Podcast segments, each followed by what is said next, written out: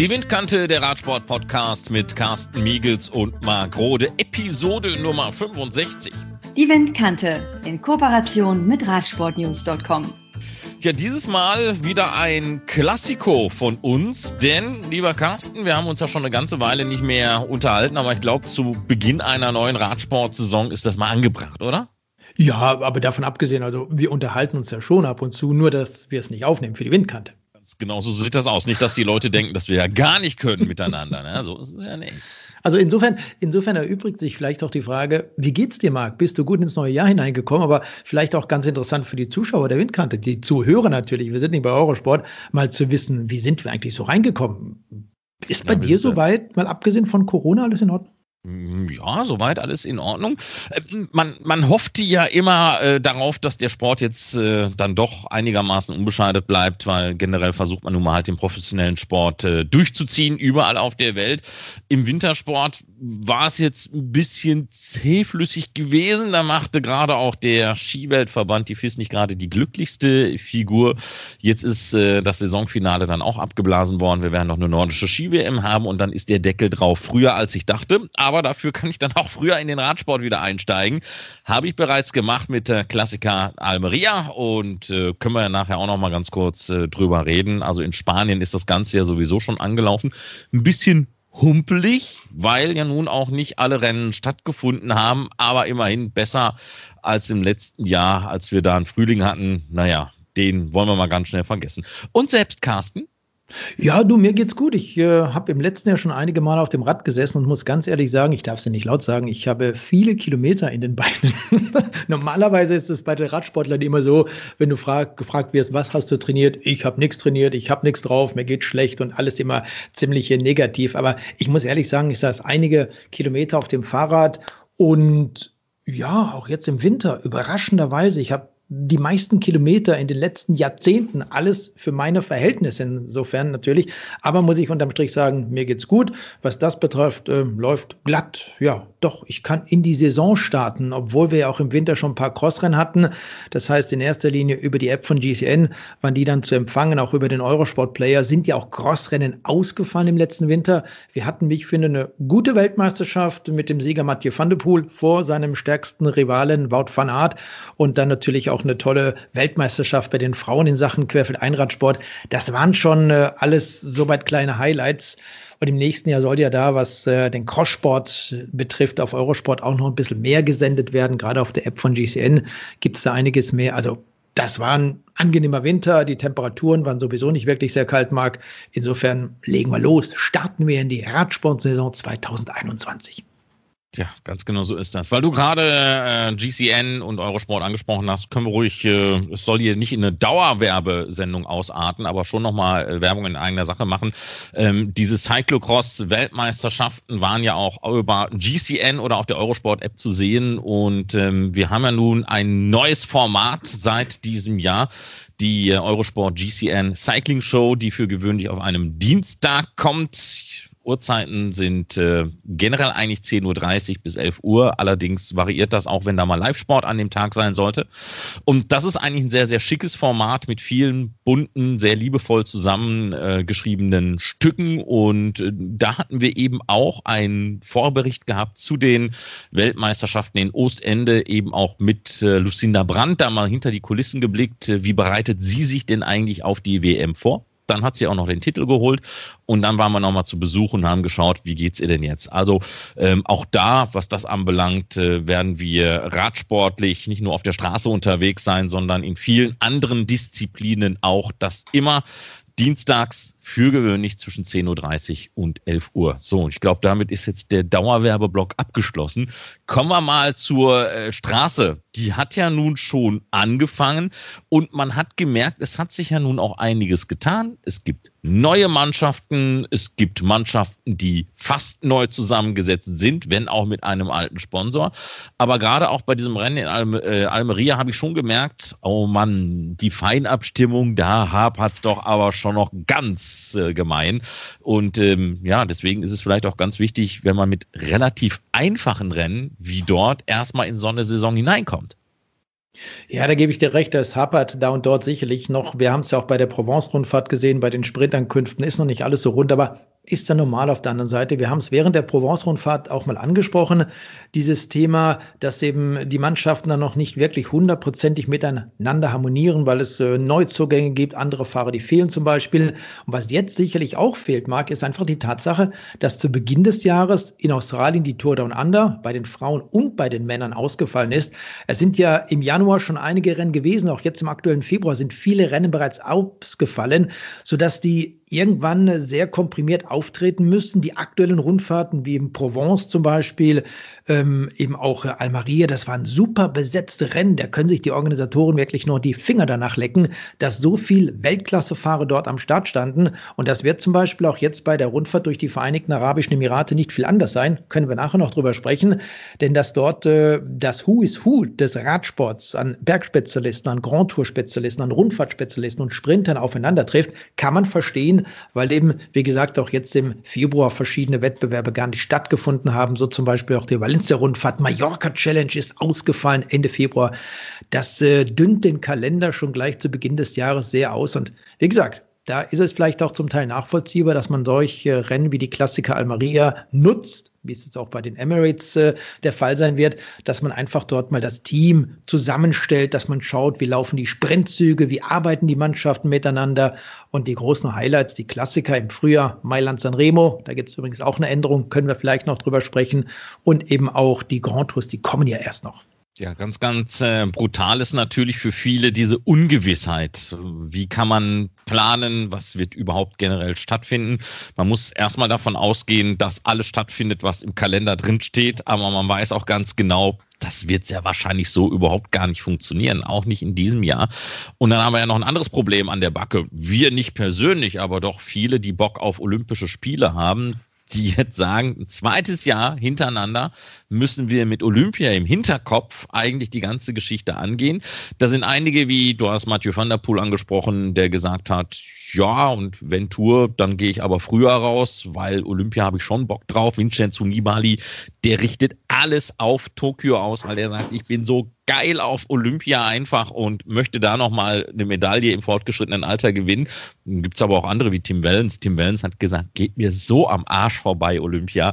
Ich war in Rio de Janeiro, das war auch alles ganz toll mit Greg van Avermaet, aber echt, lasst mich mit diesem olympischen Käse in Ruhe. Ähm, will er gar nichts von wissen. Aber andere, die haben eben Olympia im Hinterkopf und ähm, ja, wir haben ja schon gehört, Olympia soll so oder so stattfinden koste es, was es wolle. Und wenn man alle impfen muss, die da nach Japan reisen, aber das werden wir schon mal definitiv im Kalender haben. Bei allem anderen machen wir mal ein Fragezeichen dahinter, obwohl der Radsport ja im letzten Jahr unter anderem auch mit den drei Grand Tours bewiesen hat, es funktioniert mit der Blase. War man auch Blaupause für viele andere Sportarten. Ja, was mich interessieren würde, denn Rudolf Scharping hat das bei uns in der Windkante gesagt, das war die Episode 63. Da hatten wir auch über Adelas gesprochen, Paracycling in Österreich zum Beispiel, das waren dort die Themen, dass die Sportler und vor allem auch die nationalen Sportverbände, er sprach dort von Deutschland, bis Mitte März, spätestens Ende März wissen müssten, ob Tokio 2021 stattfindet oder nicht, Marc. Und das ist bis Mitte, Ende März ja gar nicht mehr so lange. Die Zeit, das merken wir selber, die verfliegt ja manchmal. Und dann denkst du, ups, jetzt haben wir schon wieder Ende März. Und wenn sie es bis dahin nicht wissen, sieht es, glaube ich, schwierig aus. Die Vorbereitungen müssen laufen für die Verbände. Es muss alles geplant werden. Das Material zum Beispiel spielt eine Rolle. Das ist alles dann irgendwann so, dass vielleicht die Zeit hinten raus davonlaufen wird. Oder hast du nicht das Gefühl? ich habe da eher ein, eine andere Meinung. Ich glaube, man muss Olympia durchprügeln, wenn auch mit vielleicht einem abgespeckten Programm ohne Zuschauer schon mal definitiv von mir aus, wenn man alle Sportler, Betreuer, Trainer, wen auch immer ähm, vorher impft, das auch gerne. Man kann sich das gar nicht erlauben, weil ich kann mir vorstellen, wenn Olympia jetzt denn dann auch nicht stattfindet, dann ist Japan pleite dann kannst du die verkaufen an, weiß ich auch nicht, Australien, weil dann wird es Japan als solches nicht mehr geben können. Das ist, glaube ich, die größte Befürchtung, die man in Japan selber hat. Man hat jetzt so viel Knete investiert und wenn dann nichts kommt und die Verschiebung kostet ja nochmal Geld. Ja, man muss ja nur an das olympische Dorf denken. Da, da mussten dann Mietverträge für die Nachmieter ja auch wieder umgeschrieben werden, weil die wollten jetzt natürlich auch rein in ihre Wohnungen ging jetzt natürlich nicht, weil jetzt muss man die natürlich für die Olympischen Spiele in diesem Jahr weiter warm halten. Also es ist schon tricky. Und wenn das alles nicht funktioniert, Aubacke, ja, dann glaube ich, wäre es das auch generell mit Olympischen Spielen, weil dann schwant mir auch Böses mit Peking. Ist ja dann auch nicht mehr weit hin bis zu den Winterspielen 2022. Ja, wie gesagt, die Zeit, die fliegt davon und äh, wir haben ja dann die, die, die Grand Tour schon fast äh, hinter uns mit der Tour de France. Das wird die Rundfahrt sein, die eben kurz vor den Olympischen Straßenwettbewerben äh, zu Ende gehen wird. Das ist alles hinten raus ziemlich eng. Dann haben wir noch die Volta im Programm, die beginnt, glaube ich, am 14. August, geht dann auch wieder in den September hinein, natürlich auch über diese drei Wochen. Ja, aber ich glaube, Marc, ich bin da recht optimistisch, dass zumindest mal diese Rennen so stattfinden können, wie sie geplant sind, was mich persönlich ein bisschen traurig macht, was ich schade finde, dass eben bei den Frauen schon Rennen abgesagt worden sind. Die hatten ja, wir haben vorhin über die Männer gesprochen, eigentlich noch gar keinen Saisonstart. Und in den Nachwuchsklassen, Klasse U23 zum Beispiel, da sieht es ja nicht viel besser aus. Und ich will gar nicht von den äh, regionalen, von den überregionalen Vereinen in der Schweiz, in Österreich, in Deutschland sprechen. Jetzt spreche ich explizit nicht nur vom Radsport, sondern von allen anderen Veranstaltern, von allen anderen Vereinen, die Großes im letzten Jahr schon absagen mussten. Und 2021 sieht es bei denen ja vielleicht auch nicht viel besser aus. Und irgendwo, mein, man liest es ja ständig, äh, bekommt man das dann eben auch mit, dass der Nachwuchs, dass die Kinder, dass unsere Kinder darunter leiden und irgendwann immer weniger Sport machen. Und man weiß, dass es sicherlich auch für die Gesundheit nicht gerade optimal ist, wenn man äh, sich nur zu Hause in den Sessel lehnt und eben nicht die Möglichkeit hat, im Verein Sport zu machen, auf, auf einer Leistungssportebene keinen Sport zu machen. Dann fehlt irgendwann der Nachwuchs in den, äh, bei den Profis zum Beispiel, um beim Radsport zu bleiben. Und das finde ich dann unterm Strich wirklich ganz, ganz böse. Und da hoffe ich eben, dass das jetzt, wenn Corona irgendwann vorbei sein sollte, hoffentlich besser läuft ja, als wir uns das wirklich vorstellen. Muss ich aber ganz ehrlich auch mal äh, was dazu sagen. Ich gehöre nun ernsthaft nicht zu den Verschwörungstheoretikern und ähm, kann auch alle Maßnahmen nachvollziehen. Nur jetzt dann auch wieder mit den mutierten Viren das alles zu rechtfertigen. Weißt du, die werden wir auch nicht mehr aus der Welt kriegen. Die werden nicht sagen, oh, jetzt kommt ja Sommer, dann sterben wir halt aus. Äh, das wird es auch weiterhin geben. Also wann willst du wirklich sagen, jetzt können wir wieder? auch mit Sport und, und, und so, wie wir es kannten. Wenn auch vielleicht ohne Zuschauer, aber zumindest mal, dass auch wieder Wettbewerbe ungestört funktionieren. Ähm, Finde ich ein bisschen heikel, weil diese Argumentationsgrundlage, ja, jetzt haben wir mutierte Viren, ich sehe die Gefahr auch. Nur die werden ja nie wieder verschwinden. Die wird es genauso weitergeben wie alle anderen Coronaviren, die es in der Welt auch gibt. Ähm, wenn man das mit, den, mit diesem sportlichen Lockdown auch rechtfertigt, dann muss ich sagen, gut, dann glaube ich, war es das auf alle Ewigkeit. Weil irgendwann müssen wir den Kopf wieder aus der Schlinge ziehen. Äh, ja, du, du siehst mein Problem an der ganzen Geschichte.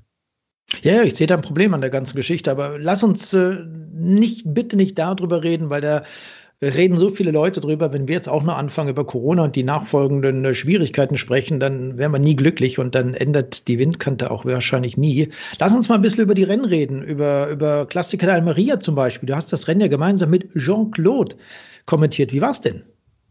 Ja, war äh, abgesehen von den schlimmen Stürzen, da war ja unter anderem Alvaro Hodge auch äh, betroffen und auch schon ziemlich früh in dem Rennen, da waren wir noch gar nicht on air, äh, Fernando Gaviria äh, eigentlich ganz interessant. Es war eine Menge ähm, Schwung drin in der ganzen Veranstaltung. Also man hat schon gemerkt, äh, die frühen Rennen, da ist schon auch ein bisschen, bisschen Partystimmung mit dabei. Die, die waren jetzt rattig, endlich mal wieder in Wettbewerb unterwegs zu sein. Wie gesagt, diese, diese Stürze, die waren äh, unangenehm, waren auch viele bekannte Namen mit drin. Und für einen hat es äh, mir richtig leid getan, muss ich ganz ehrlich sagen. Mark Cavendish, da hatte man so gedacht, ja, komm, jetzt nochmal beide König Quickstep vielleicht auch mal nur einen neuen Mut, nachdem das in den letzten Jahren alles nicht funktionierte. Und da sind wir wieder beim Thema Olympia. Da hatte man ihn ja auch ganz hässlich ausgebotet gehabt. Jetzt also Mund abputzen, wieder von vorne und dann kippte er im Finale doch ziemlich hinten raus, wo ich gedacht habe, ouch, geht da schon wieder los, der arme Kev. Mann, Mann, Mann. Aber ansonsten ähm, ein schönes Rennen, was auch wieder im Sprint endete. Giacomo Nizzolo, der Sieger, fast schon der logische Sieger, nachdem er dann im Finale auch schon kein anderer Sprinter so richtig mehr mit dabei gewesen ist. Also wenn wir jetzt mal Hodge und Cav und die Leute alle mal rausnehmen. Ähm, ja, es, es war der logische Sieger. Was ich noch dazu sagen muss, ähm, wir haben auch darüber so ein bisschen philosophiert. Jetzt waren wir in Spanien unterwegs und äh, passend und zeitgleich dazu hatte Alberto Contador ein Interview gegeben und hat dann mal so ein bisschen resümiert, wie sieht es denn aus, vor allem nach dem Corona-geplagten Jahr 2020 im spanischen Radsport und er hat eiskalt gesagt, wir gehören nicht mehr zu den Radsport-Großmächten. Äh, die Zeiten sind vorbei. Das sind jetzt andere. Das sind die Kolumbianer, das sind die Slowenen, das sind die Dänen, das sind die Italiener, die Franzosen, aber nicht mehr wir, nicht mehr die Spanier. Und er hat dann eben seine Argumente für seine These auch dargelegt, hat äh, gesagt, eben wegen dieser Krise gab es jetzt im spanischen Radsport zu wenig Nachwuchsrennen. Die Junioren- und U23-Kategorien, die sind ja fast komplett durchs Rost gefallen.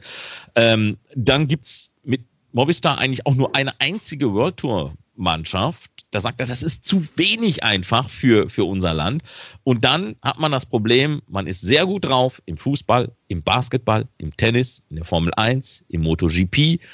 Ja, und wo ist dann der Radsport? Und wo sind die Erfolge? Und dann ist das irgendwie so eine Abwärtsspirale, die man nicht mehr aufhalten kann. Er hat aber auch gesagt, Alberto Contador, ich sehe Licht am Ende des Tunnels. Denn den Holländern, denen ist es vor vielen Jahren gar nicht anders ergangen. Die waren nämlich auch ziemlich am Boden. Die haben sich da langsam wieder herausgearbeitet. Und er sagt so ansatzweise, äh, können wir das auch schaffen. Aber wir müssen diszipliniert arbeiten und wir müssen in Spanien die Strukturen verändern. Das war mal ganz interessant, auch im Zusammenhang mit diesem Rennen in Almeria. Ich kann da mal ein paar Zahlen dazu buttern. Ähm, Im letzten Jahr hat es insgesamt nur 15 spanische Siege gegeben. 58 noch im Jahr 2019. Äh, 2008 das war das Rekordjahr. Da waren es 117 spanische Siege. Davon sind die meilenweit entfernt. Wenn wir nur mal reingucken in die Weltrangliste, bester Spanier des vergangenen Jahres, Mikel Landa, Platz 39. Also Alberto Contador hat da schon den Finger in die Wunde hineingelegt und ähm, ja, hoffentlich hört man auf ihn und äh, man wünscht es den Spaniern, dass sie da mal irgendwann wieder zur alter Stärke zurückfinden. Aber Marc, ich glaube, das ist ein Thema, das betrifft viele Länder oder es trifft viele Länder. Und ich kann mich an die Zeit erinnern, das war so 2003 muss das gewesen sein. Auch damals hatte man im spanischen Radsport eine Krise erkannt. Es gab damals Mannschaften wie Banesto, heute Mubistar, es gab die Mannschaft Kelme, es gab die Mannschaft Onze zum Beispiel. Das waren drei der besten Mannschaften weltweit. Und auch damals hat man davon gesprochen, dass sich der spanische Radsport aufgrund der wirtschaftlichen Krise in einer Krise befindet. Man hat gehofft, wenn es der Wirtschaft wieder besser gehen würde, würde es auch dem Radsport wieder besser gehen. Manolo Seis zum Beispiel, damals der Sportdirektor der spanischen Onze-Mannschaft, hat eben auch gesagt, wir haben so viele Fernsehübertragungen wir haben millionenschwere oder Millionen Publikum, Zuschauer an dem Streckenrand. Er weiß nicht, wo dieses Problem liegt. Und das ist, glaube ich, immer so ein hoch und runter, hoch und runter. Und auf der anderen Seite, wenn wir Kolumbien nehmen, Kolumbianer gab es auch schon vor vielen Jahren in Radsport, die super gut waren, gerade auch was die Rundfahrten in Spanien oder die Tour de France betrifft. Heute sind es deutlich mehr Kolumbianer, gar keine Frage. Aber es ist eben auch das, was die UCI vor vielen Jahren schon angestrebt hat, diese sogenannte Globalisierung, dass mehr Rennfahrer kommen und sich bei diesen großen Rundfahrten präsentieren. Und ja, es läuft halt mittlerweile ein bisschen anders als noch vor Jahren. Ich finde es gar nicht so schlecht, wenn es, wenn es heute andere Fahrer gibt, wenn es viele jüngere Rennfahrer gibt, die eben auch entsprechend äh, erfolgreich sind und sich so präsentieren. Warum muss alles nur Spanien, Frankreich, Holland, Belgien sein, wie das vor vielen Jahren noch der Fall war? Nö, muss nicht zwangsweise sein. Nur es ist natürlich, ähm, machen wir mal ein plausibles Beispiel. Lass mal eine Fußball-Weltmeisterschaft haben, an der jetzt zum Beispiel Frankreich nicht teilnimmt oder Deutschland. Das wäre ja nicht wirklich normal, oder? Ja, es wäre sicherlich äh, für die jeweiligen Länder ganz äh, schlecht. Aber nimm mal die Niederländer zum Beispiel. Die waren auch schon mal bei einer Fußball-Weltmeisterschaft nicht dabei, oder? Hm, die haben aber auch ausgelernt. Also ja, aber klar, das ist einfach eben auch, was Manolo Seis damals gesagt hat, der Sport muss sich modernisieren, der Sport muss sich verändern, der Sport muss äh, auch was die Fernsehrechte betrifft, äh, anders reagieren. Da ist man ja dran. Und wenn ich sowas dann mitbekomme, wir haben im letzten Podcast lange auch über, über diese Super-Tuck-Position gesprochen. Wir hatten Bernhard Eisel mit dabei, wir hatten äh, Christian Magira mit dabei, der ist UCI-Rennkommissär, kennt sich also auf dieser anderen Schiene sehr gut aus. Wir hatten Marcel Wüst mit dabei, Mike Kluge. Und wenn man diese vier Personen nimmt, dann gibt es immer und überall, und das liegt in der Natur des Menschen, auch unterschiedliche Meinungen. Und äh, gerade im, im Kampf um solche Situationen, da haben auch Rennfahrer unterschiedliche Meinungen, wird sicherlich was gemacht. Und der eine glaubt, da könnte man mehr arbeiten, man könnte schneller arbeiten, man könnte schneller verschiedene Defizite umsetzen. Aber das braucht eben alles ein bisschen Zeit. Und ich denke auch, was das betrifft, äh, ist die, ist die UCI, sind die Mannschaften, sind die Verbände auf einem gar nicht so schlechten Weg. Wir müssen gucken nur, wir sind wieder bei Corona, dass wir das Thema möglichst bald abschütteln und äh, viele Veranstaltungen wieder durchgeführt werden können und eben nicht nur Radsportveranstaltungen, sondern alles andere, was dazugehört, was die Leute bewegt, animiert. Du hast den letzten Podcast angesprochen und die verschiedenen äh, Regeländerungen der UCI, was auch das Thema Sicherheit eben anbelangt. Ähm, lenke ich deine Aufmerksamkeit nochmal auf ein anderes Thema und zwar die Wildcards für die Tour de France, die Vuelta a España und den Giro d'Italia. Für gewöhnlich zwei, nun drei ähm, bei der Tour sind zum Beispiel Total Direct Energy, Akea Samsic und äh, B&B Hotels, die äh, da so eine Wildcard erhalten haben. Patrick Lefebvre vom Team De König Quickstep hat gesagt, geht ja mal gar nicht, denn äh, das sei ein Schlag ins Gesicht der Fahrer. Äh, er sagte, die UCI wollte die Rennen jetzt sicherer machen und hat die Felder verkleinert und jetzt bläht man sie wieder auf. Also man hat pro Mannschaft weniger Fahrer, dafür jetzt aber mehr Mannschaften. Hat der Mann recht in seiner Argumentation? Ja, Patrick Lefebvre meldet sich ja auch sehr häufig zu Wort, wenn es um solche Dinge geht. In einer gewissen Form hat er mit Sicherheit recht. Er kennt sich da, was diese Dinge betrifft, äh, definitiv auch besser aus als wir. Beide zusammen, würde ich mal schon fast sagen. Also es ist ja wie überall im Leben, es ist etwas Wahrheit dran und auf der anderen Seite kann man sagen, komm, lass mal das einfach mal durchwinken. Man wird ja auch ab dem Jahr 2022 wieder zu der alten Regelung zurückfinden. Das heißt, dann werden wir eben wieder weniger Rennfahrer am Start stehen. Aktuell sind es, glaube ich, 184, wenn man diese Mannschaften starten lässt und ansonsten sind es dann 176. Also das ist nur eine Ausnahmesituation, eine Sonderregelung für das Jahr 2021.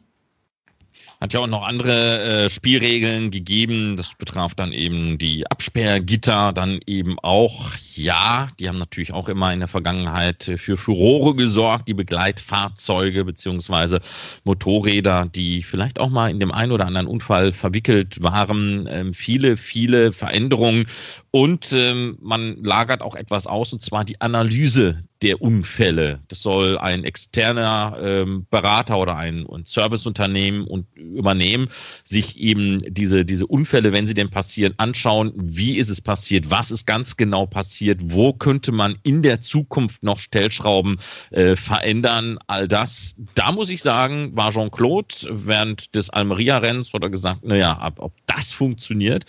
Das hat er nicht so wirklich gewusst. Äh, schon skeptisch, ob das eine gute Maßnahme war. Ja, das wird alles sehr schwierig werden, um das äh, definitiv auch umzusetzen. Was mich mal interessieren würde, Marc, und das ist vielleicht auch mal ein Hinweis, eine Bitte an unsere Zuhörer.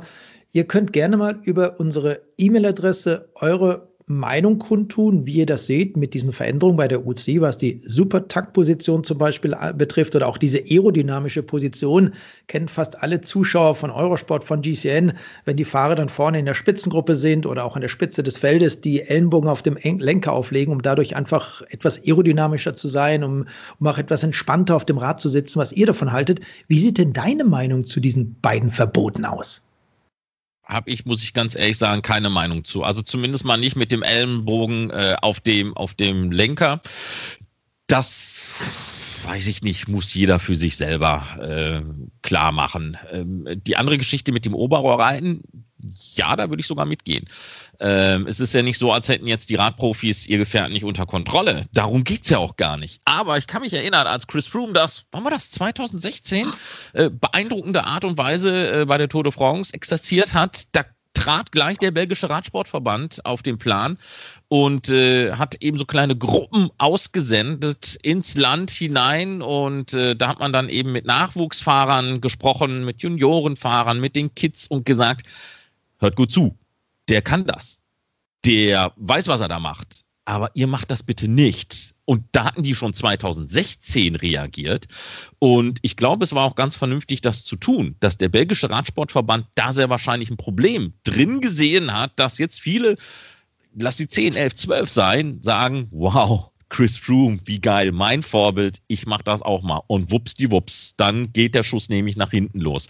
Also ähm, das eine, finde ich, hat mit dem anderen nichts zu tun die, die können das, keine Frage. Da geht es auch nicht um die Sicherheit von Chris Froome in diesem Fall, sondern es geht um eine Art Vorbildfunktion. Und da sollte man dann schon sagen, gut, ihr habt's, ihr habt's drauf, wir wissen das, aber, aber zeigt's einfach nicht. Lasst es einfach bleiben.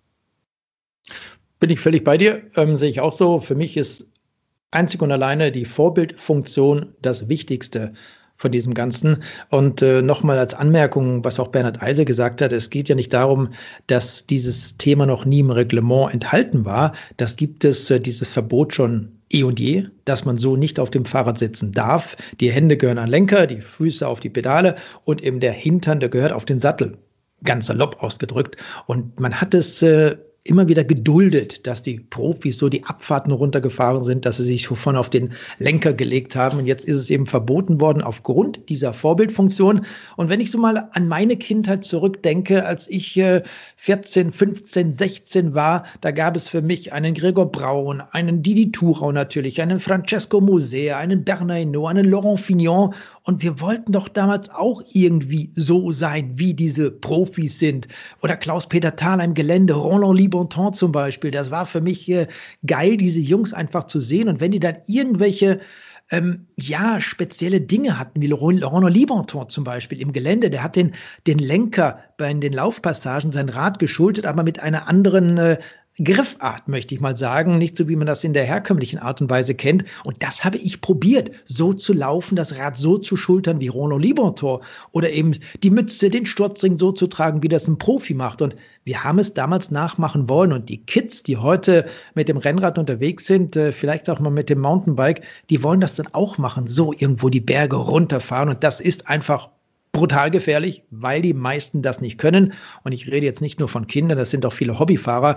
Ich könnte da eine oder andere, die eine oder andere Geschichte erzählen, wo genau das eben passiert ist, weil die Hobbyfahrer geglaubt haben, sie können auf dem Oberrohr sitzend runterfahren. Hat auch alles funktioniert.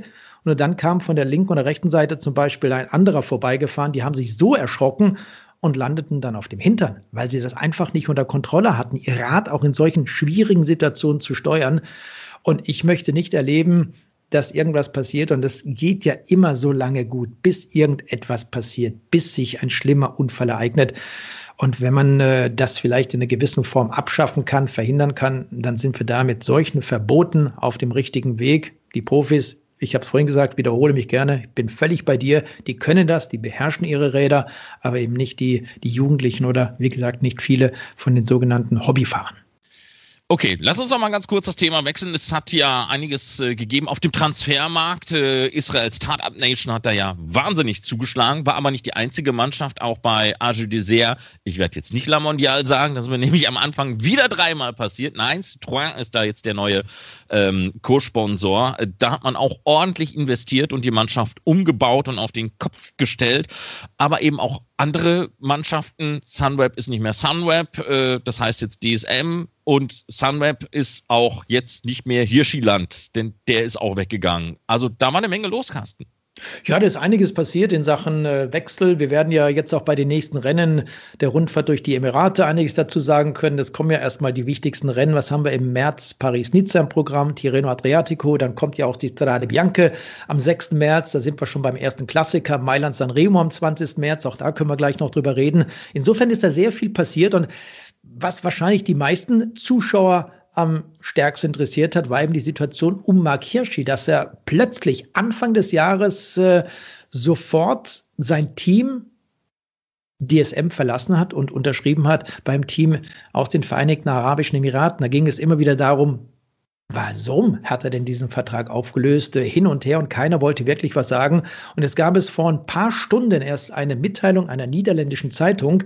Und dort äh, hat man gesagt, eben auch, äh, dass es sehr schwierig gewesen sei. Es sei ein monatelanger Konflikt zwischen Hirschi und dem Management dieser ehemaligen Sunweb-Mannschaft gewesen.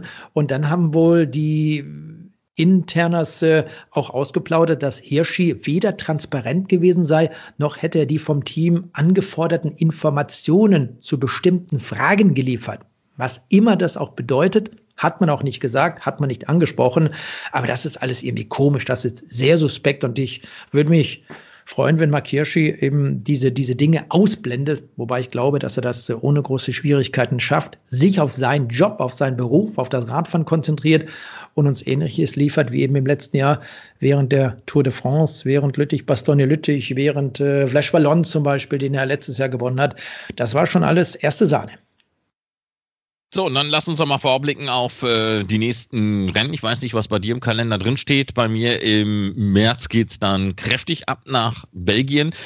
Auch da hätte ich jetzt fast gesagt Dritasse, ähm, aber die gibt's ja nur auch nicht mehr. Ähm, das Ganze bekommt einen neuen Sponsor, damit dann eben auch einen neuen Namen wenn wir auf Eurosport sowohl das Herren- als auch das Damenrennen zeigen, dann E3 steht bei mir noch drin im Programm, in der Hoffnung, dass das in Belgien alles soweit äh, funktioniert. Was, was hast du da noch so an schicken Rennen? Ach du, wir haben jetzt erstmal die Rundfahrt durch die Arabischen Emirate. Das ist eine Rundfahrt über sieben Etappen. Ist jetzt nicht super schwer. Es gibt dort so eine kleine Bergankunft, Jabal Hafet. Da wird wahrscheinlich auch die Gesamtwertung dann entschieden werden. Aber es ist eine Rundfahrt, die eben auf der zuvor schon angesprochenen Schwierigkeiten, Ausfälle von anderen Rennen super gut besetzt ist. Du hast ja mal über das Team Emirates gesprochen. Pogacar zum Beispiel wird dort dabei sein mit Rafael Maike, der von Bora Hans Grohe dorthin gekommen ist. Den Sprinter Fernando Gaviria haben sie dabei. Pascal Ackermann wird dort starten mit Emanuel Buchmann. Mathieu van der Poel zum Beispiel wird dort in die Saison starten. Beim Team Israel Startup Nation hat man nicht nur Matthias Brendl aus Österreich dabei, sondern auch André Greipel, Rick Zabel, Christopher Froome zum Beispiel, Roger Kluger haben wir dort, der mit seinem Teamkollegen Caleb Youn starten wird. Also das ist eine super starke Besetzung und diese Rundfahrt läuft jetzt erst einmal bis zum äh, ja, bis Ende Februar kann man schon fast sagen, eben die, über diese sieben Tage. Und dann geht es ja weiter mit den nächsten Rennen. Also das läuft jetzt mittlerweile, was den professionellen Radsport der Männer betrifft, richtig gut an. Wir haben dann auch den Omloped Newsblatt am 27. Februar. Also da geht es auch los mit den ersten Klassikern. Bianche und Paris-Nizza, Tirreno Adriatico haben wir angesprochen. Also das kommt schon und Du merkst es ja selber, Marc, es wird wärmer, dann verspürt man äh, mehr Lust, wieder selber aufs Rad zu sitzen. Es ist frühlingshaft und das animiert eben auch viele, dann wieder die Kiste rauszuholen, hoffentlich gut geputzt, ein bisschen kontrolliert und dann geht's ab, die ersten Kilometer in die Beine zu strampeln.